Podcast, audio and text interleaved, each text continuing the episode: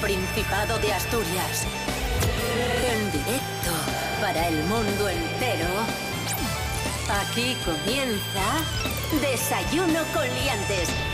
Su amigo y vecino, David Rionda.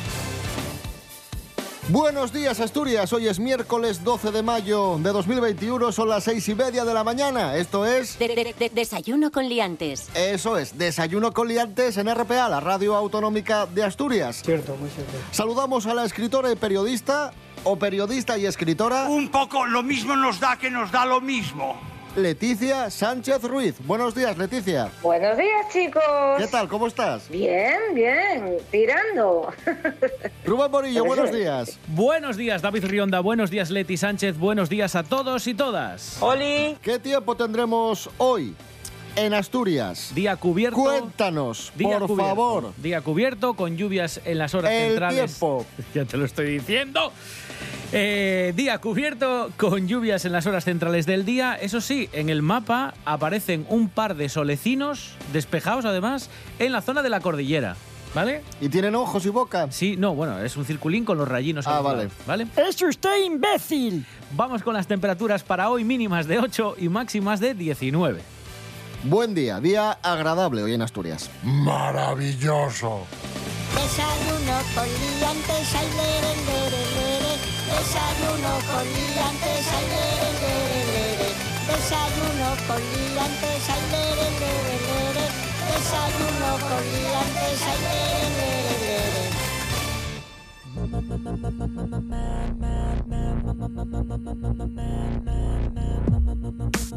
Y empezamos hablando de una cosa muy asturiana, la fabada. Meg. Porque ya está en marcha el concurso a la mejor fabada del mundo. ¡Yupi! Tenemos un montón de finalistas, son 20 establecimientos asturianos y 5 de fuera de Asturias. Aquí hay, hay nivel. La final se va a celebrar el 18 de mayo en Casa Cortina, en Villaviciosa.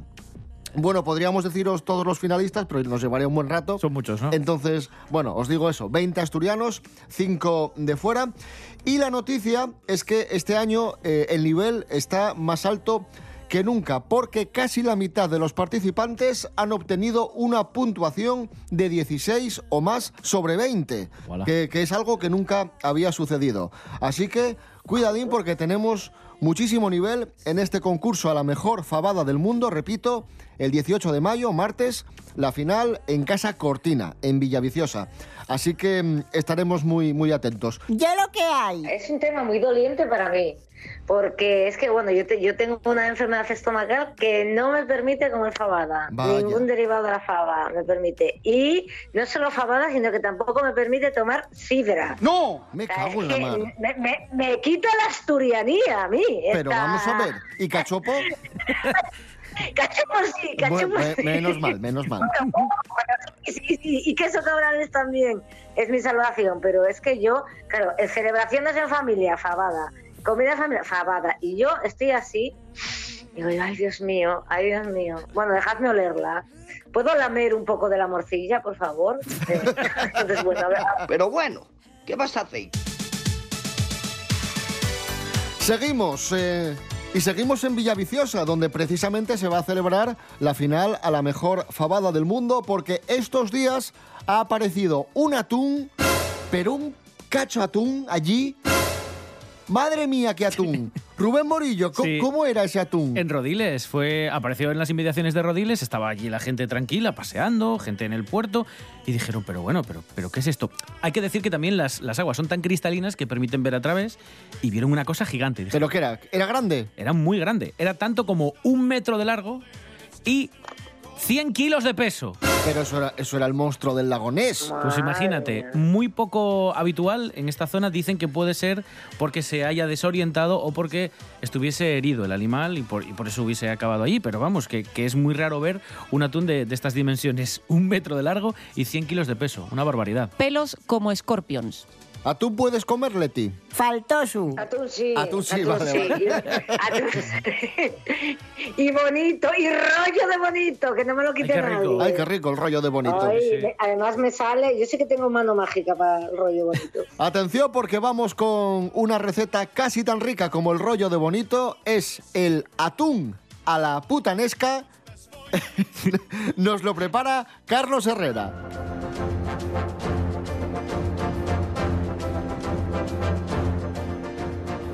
Vamos allá.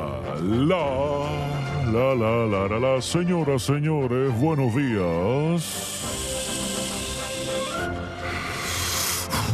Me alegro. Vamos allá con esta receta de atún a la putanesca. Es simplemente atún a la plancha Y a la Eh, putanesca. Y a la... con salsa putanesca, eso es. Una salsa que se fabrica, se hace, se prepara con un pimiento del piquillo, media guindilla, dos tomates maduros, un diente de ajo y anchoa. He aquí la clave de esta salsa. Lleva seis anchoas. Con esto se hace una salsa que se echa por encima ¿Qué sé qué? echa por encima de la rodaja de atún que se marca ¿eh? Un poquitín a la plancha. Hasta aquí la receta que dices, hostia, qué bueno está esto. Y qué Pero fácil, y qué fácil. ahora vamos con la variante herrera de esta maravillosa receta y es lo mismo, Pero pero, además de a la salsa putanesca y evidentemente al atún, hay que añadirle unas cosillas más. Por ejemplo, vamos allá, coñac, whisky, tinto, vino tinto, unas virutas de jamón, luego por encima olivas, lacón, butifarra, se unta todo con sobrasada, tacos de queso, se le añade unas chuletas de cerdo por encima también y para acompañar patatas fritas, chorizo, un poco de morcilla, pan, para empujar, aros de calamar y un pollo entero para empujar todo esto para abajo. Una pregunta. Sí. ¿Podríamos, esto ya como sugerencia, ¿podríamos todo esto rebozarlo y freírlo también? Por ejemplo, sí, lo Vale. rebozamos, pero con una capa de jamón también por encima. ¿eh? Perfecto. Bueno, y hasta aquí esta maravillosa receta.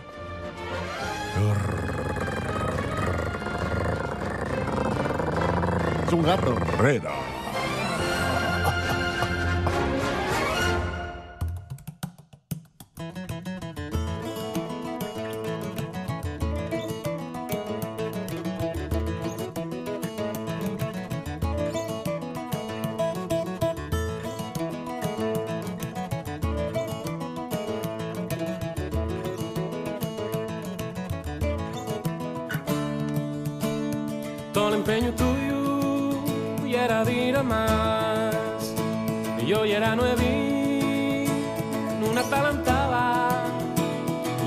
Los cuellos de risas, desmanes en sofá. Todo el empeño tuyo y era dir más. Todo el empeño mío y era un parar. Ponse en forma pindio, nada más que lo tasties. Llegaron a Falagos con Chucho, sin Xergoño, un cabezal, todo el empeño mío y eran un parar. Fue de tu amar, que dejó la puerta abierta, mía por méteme dentro, y tú ya pórtate quieta. todo el empeño tuyo y era de ir a más. Yo ya era nuevi, una talantada. Llegaron compromisos con bufos, papeles por firmar. Todo el empeño tuyo y era de a más. Todo el empeño mío y eran un parar. Muchas cosas café, igual que un dubieso. Llegará refalfio, los leños, una charre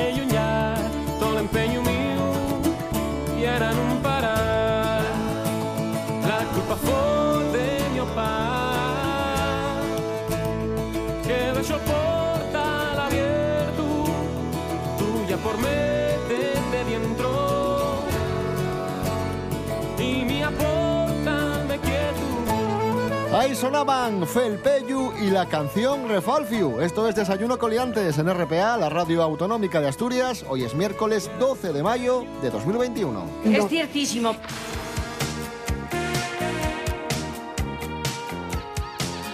Vamos con la situación de pandemia en España. El presidente Pedro Sánchez acaba de decir que estamos a solo 100 días, es decir, prácticamente tres meses, de lograr la inmunidad de grupo. El presidente del gobierno prevé que el 70% de la población española esté vacunada el próximo 18 de agosto. Cuidadín. Rubén Morillo, vamos Sí. a explicar. Inmunidad de grupo. Esto es muy sencillo. Sí, hablamos mucho de la inmunidad colectiva, también se le llama a la inmunidad de grupo o inmunidad de rebaño. rebaño, también. Y es muy fácil, es la protección indirecta contra una enfermedad infecciosa que se consigue cuando toda una población se vuelve inmune. Es decir, si tenemos al 70% de la población de España que es inmune porque ya está vacunada al COVID, hay un 30% que van a estar protegidos por esa inmunidad indirecta, o sea, es decir, por esa protección indirecta de que el resto pues estén protegidos. Bueno, sentido común. Si- Claro. Si, si estás rodeado de gente que está inmunizada, es más difícil que a ti te, te contagien, ¿no? Que a ti te, te toque. ¿Tú cómo, cómo lo ves, Leti? Bueno, pues a ver, yo, a ver, yo estoy contenta porque yo veo que se está vacunando, eh, se está vacunando muy rápidamente.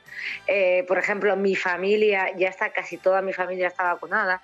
Todos mis amigos ha coincidido que trabajan todos en, en el sector de, de la, el sector sanitario, en el sector educativo o algunos que son cuidadores, todos están vacunados. Soy la única, soy la única que Porque que ella es muy joven. vacunar. ¿De qué? Porque, claro, porque soy muy joven y no trabajo yo en cosas así de estar con la gente. No, no es esto. Soy el, el es factor de riesgo soy yo. Eso sí. Nadie es perfecto. Entonces, oye, pues yo veo que ya, aunque sea a mi alrededor, ya veo que hay gente, que hay, hay casas enteras que ya está todo el mundo vacunado. Y veo que, bueno, veo que esto, que esto va tirando hacia adelante, va tirando hacia adelante eh, y es esperanzador. Esperanzador si seguimos eh, como estamos haciendo. O sea, tampoco hay que relajarse. El virus sigue ahí, las posibilidades de pillarlo sigue ahí. Hay muchas personas que sigamos, estamos sin vacunar. Y, y, a ver, tampoco es la casa de Tócame Roque, pero yo creo que si seguimos bien y haciendo las cosas bien, bueno, podríamos lograrlo. Hoy es un día muy importante en este sentido porque hoy es el Día Internacional de la Enfermería y, y todos y todas debemos mucho a los sanitarios y las sanitarias que, que han estado dando el callo, pasándolo mal, sacrificándose y trabajando muy duro por todos nosotros. Así que desde aquí nuestro aplauso para todos ¡Bravo! ellos y todas ellas. ¡Bravo! Día, Día Internacional de la, de la Enfermería. Y vamos a poner una nota de humor a esta jornada con anécdotas sobre enfermeros y enfermeras. Anécdotas que ha recopilado Rubén Morillo a través del Internet. Sí, sí, son, son muy simpáticas. Por cierto, no sé si conocéis un perfil en Twitter que se llama Enfermera Saturada, que ha publicado ya libros precisamente con anécdotas que se encuentra en su trabajo diario eh, con pacientes, ¿no? Tengo tres que es que son maravillosas. Primera, atención, ¿eh? ¿Qué acaece? En ocasiones, dice este, este enfermero, vino un señor porque había leído en su horóscopo que iba a tener un mes muy malo y le dijo textualmente, no me duele nada, vengo por prevenir. ¡Como Porque me lo yo! dijo el horóscopo. Claro. Madre claro. mía. Pues antes de que te pase nada, pues vas por prevenir. Me parece maravilloso. Segundo caso. Caso real de un paciente que tanto él como su mujer tenían eh, bueno, un puesto en un mercadillo. Y claro, como los días que estaban ingresados no podían trabajar, la señora empezó a vender a todos los co- acompañantes que estaban en otras habitaciones. Entonces les, les llevaba chándales, les llevaba pijamas, camisas.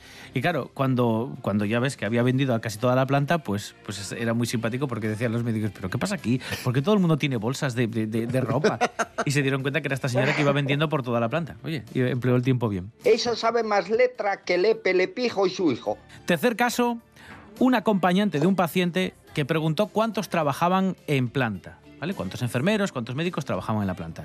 Bueno, ese mismo día nos cuenta eh, esta enfermera, apareció con una carretilla y una caja enorme llena de melones. Uno para casi más de los 30 personas que trabajaban en esa planta en planta. Pero como detalle, Dice, hacíamos relevo saliendo uno con un melón bajo el brazo para llevarlo al coche. Estaban buenísimos. Me parece estupendo. Anécdotas, anécdotas eh, de enfermeros y enfermeras.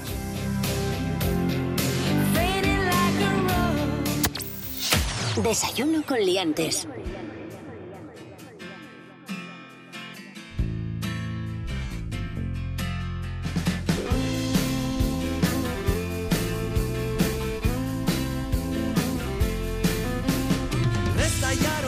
Estallaron tiros la noche de un bar. Del piso de arriba vieron Patti Valentine. En un de sangre topa el encargado Estoy en la de Dios, mataron los a todos Y ahora bien la historia de Huracán. L'home que la llei mandó enchironar Por algo que no fixo él. Na trena lo dejó, pero él podía ser del mundo un campeón.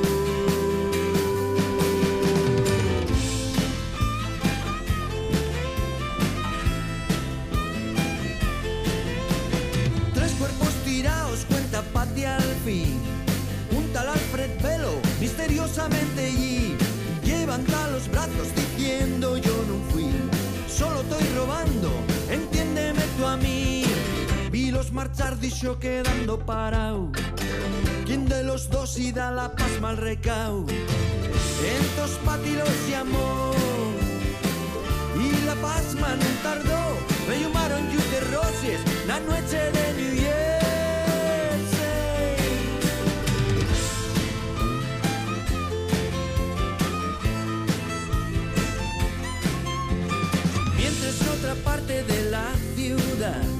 con Dud Rubin Carter y otros dos amigos más, el primer aspirante a campeón mundial, no imaginaba el marrón que iba a pasar. Entonces un poli tira luna cae, de xuro que non lle la primer vez. Y el vez una región, si es negro valte más, nun salir de casa, si non quieres caldear el ambiente. Alcanzamos las 7 menos cuarto de la mañana escuchando a Toli Morilla y la canción Huracán. Esto es Desayuno Coliantes en RPA. Hoy es miércoles 12 de mayo de 2021.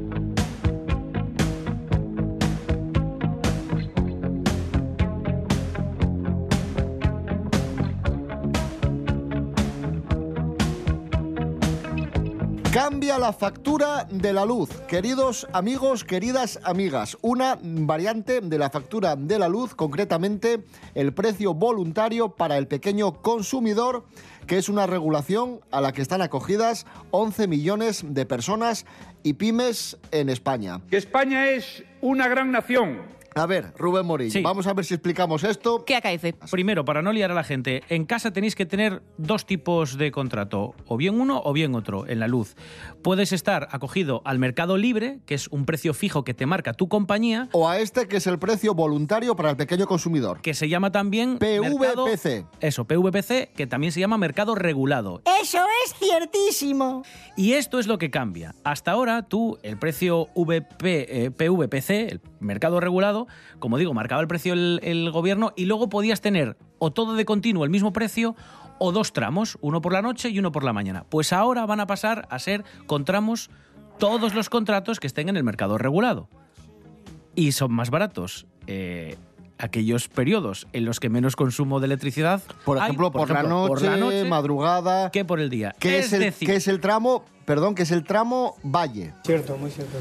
Sí, sí, sí. El tramo valle, el punta es el que está más arriba del precio y el valle es el que está más abajo. Pero para que la gente no se líe, cuando menos con, cuanto menos consumo hay en nuestro país, que es por la noche, es cuanto más barato va a ser la, la factura de luz. Si enchufas una lavadora por la noche, va a ser más barato que si la enchufas por el día. Y Me lo que quieren es fomentar que pongas la lavadora por la noche, por Eso ejemplo. es, sí, la lavadora, el lavavajillas, aquellas cosas que consumen mucho, que intentes hacer los consumos en horas en las que no hay mucha demanda de electricidad para que salga más barato. Y así también tengamos que con- generar menos electricidad en nuestro país, ahora que no tenemos térmicas y este tipo de cosas, para no depender de comprar muchísima electricidad a otros suministradores, pues así ahorramos un poco en la factura de la luz todos. Bravo, bravo, bravo, bravo, bravo, bravo. Muy bien explicado, Rubén Morillo. ¿Tú cómo lo tienes, Leti? Eh, No lo sabes.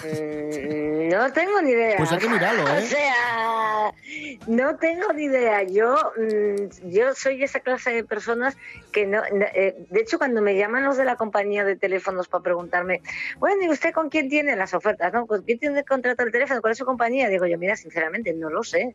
No sé con quién tengo contratado el teléfono, no sé con quién tengo contratado internet, no sé con quién tengo contratado. Ni idea, ni idea. Lo siento. Pero- Soy ese tipo de persona. ¿Sabes con quién estás casada, por lo menos, no? Bueno, a- a- depende del día.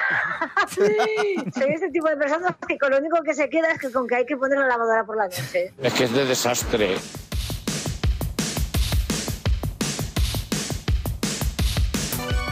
Continuamos. Esta semana se han cumplido siete años del fallecimiento de una leyenda del atletismo en toda Asturias y en toda España, Yago Lamela. Y curiosamente y tristemente, ese mismo día fallecía el padre de, de Yago Lamela.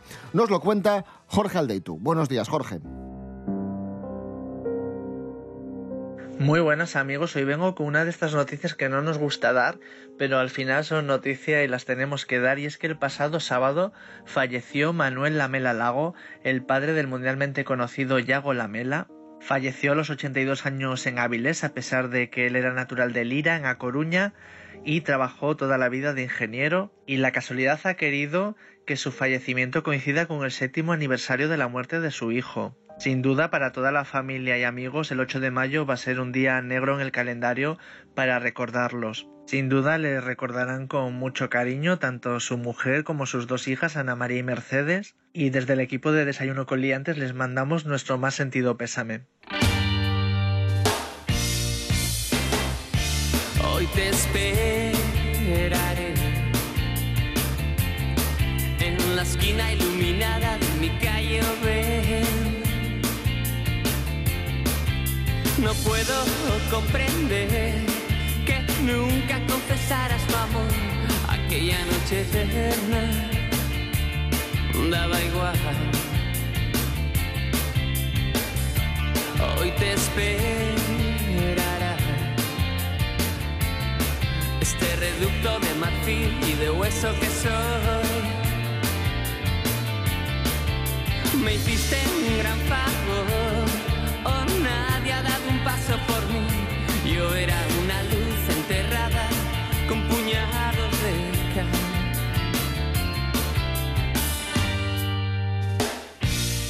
Y si estoy solo esta vez, no es casualidad. Morir por ti sería un lento y bello final. Y no regresarás a mi corazón.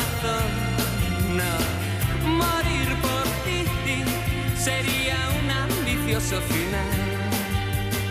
Miquel Erenchun, esta luz nunca se apagará, nuestro homenaje a Yago Lamela. Esto es Desayuno Coliantes en RPA, la radio autonómica. Hoy es miércoles 12 de mayo de 2021.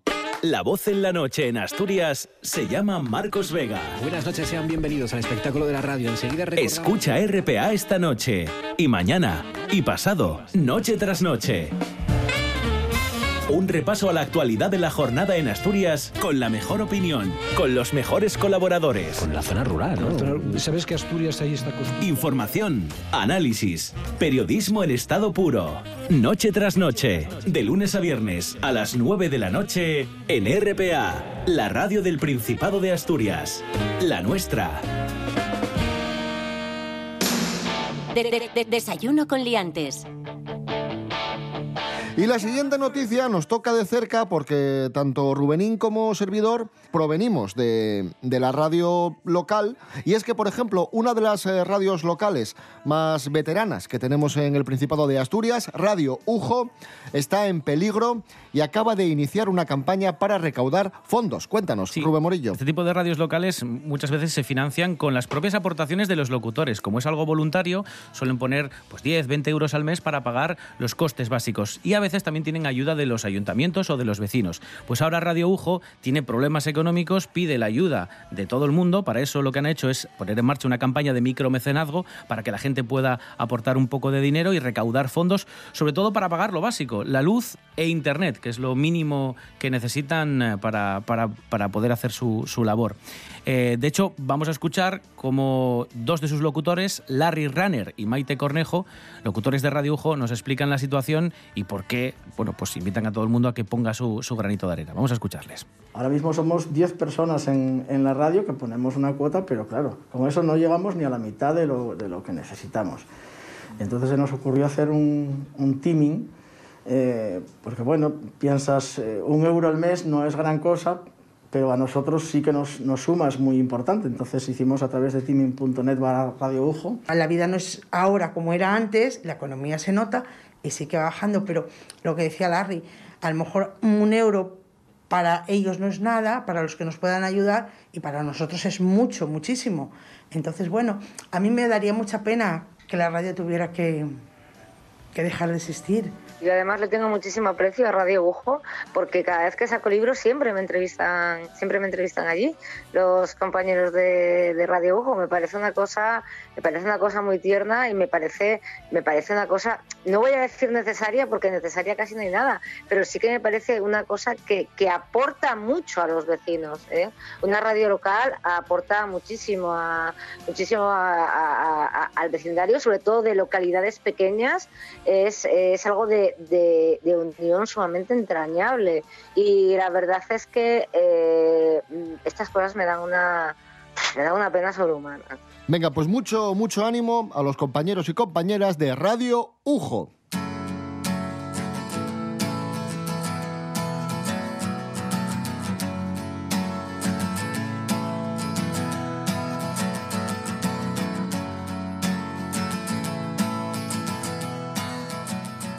La radio sobrevive, sobrevivirá a la revolución tecnológica y al futuro, que, que, ya está aquí, ya estamos en el futuro.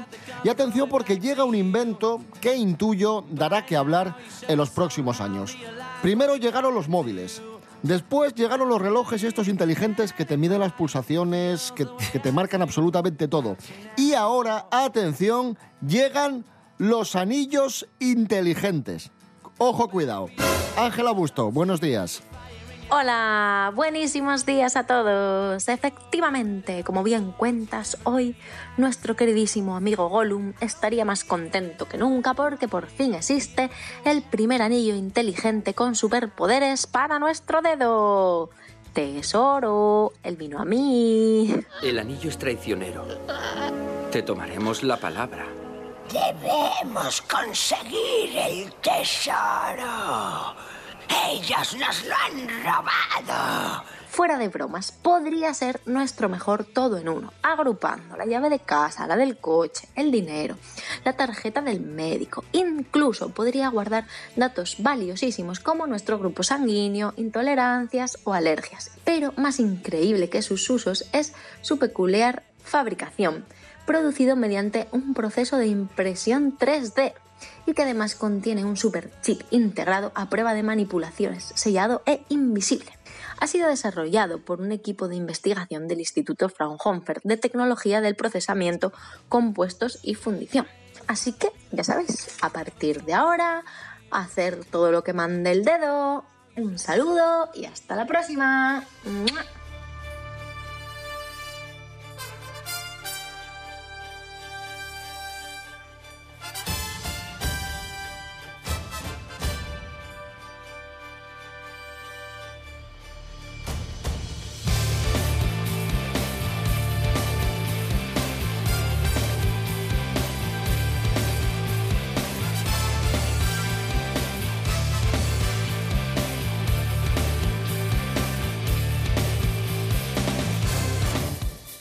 Nos vamos amigos, amigas, volvemos mañana a las seis y media de la mañana. Os dejamos con las noticias. Rubén Morillo. David Rionda. Hasta mañana. Hasta mañana. Leticia Sánchez Ruiz. Gracias. Un abrazo. A vosotros, chicos, siempre. Besitos.